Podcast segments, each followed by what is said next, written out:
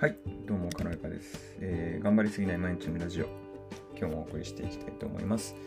えっ、と、この放送は外資系企業からリクルート、現在 IT ベンチャーのマーケティングマネージャーをやっている軽やかが、これまでなんとかサバイバルしてきた経験から、えー実践、検証してきた生産性が上がったり、ストレスに折れないコンディション作りや、心穏やかに過ごせるマインドセットなどをお届けします。はい、本日のテーマは、えっと、心配事の9割は起こらないということで、えっと、3部作でお送りしようかなと思っております。まず前編として、えーなぜ心配事が起こるのか。そして中編として、心配をすることによるデメリット。で最後後、後編として、心配事をなくすためのノウハウという3部作を今予定して、第1回目、前編として、なぜ心配事が起こるのかというのをご紹介しようかなと思います。で、えー実は人が悩んでいるという状態の多くは、まあ、過去にやってしまったこと、そしてこれから未来に起こることによって占められているということなんですね。これって裏を返せばもうすでに終わったこと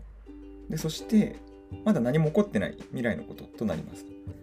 これつまりリアルに今現在起こっていること以外のことに思いを馳せているということが心配事と呼ばれる正体になります。あのまあ、これ言われてみると、まあ、いやそれはそうでしょうと思われる方もいらっしゃるかもしれませんが実際に一日のうちにそういった過去や未来の心配事でほとんどの頭の時間を使ってる人っていうのは実はたくさんいますと。でこれってよく言われるんですがあの人はもともと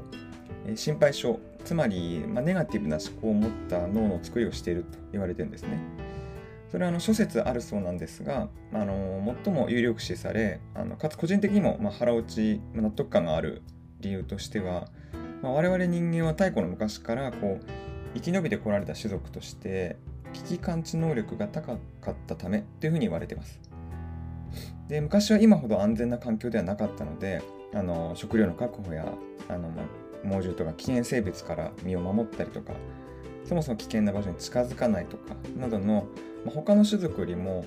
まあ、物事を先回りして考えたり想像したりあと過去の危なかった経験を思い出してこう今に生かしたりという性質が強かったんですね。故に我々のその祖先が生き延びたというふうに言われてます。でその性質っていうのは今も受け継がれているというわけなんですね。一方で、えっと、大昔よりも安全になってしまった現在においてはこういったあの危機感知能力っていうのは、ある意味オーバースペックって言われるやつでむしろネガティブなことばかりを考えすぎてしまって、まあ、一日のうちそればっかり頭を締めちゃうよだったり動けなくなっちゃうよっていうことがよくあります。故に、まあ、過度な心配事っていうのは、まあ、意識的にして手放せるようになった方が、まあ、心にとって楽な生き方ができるということが言われています。ででは、まあ、心配事をすることによるもう少し具体的なデメリットなどについては、まあ、次回の放送でご説明しようかなというふうに思っております。はい、というわけで、まあ、心配事の9割は起こらないという前編としてなぜ心配事が起こるのかについて、えっと、放送してきました。まあ、この放送良かったなっていう方がいらっしゃいましたら、まあ、好きとか like とかフォローしていただけると大変励みになります。ではまた次回の放送周辺でお会いしましょう。さようなら。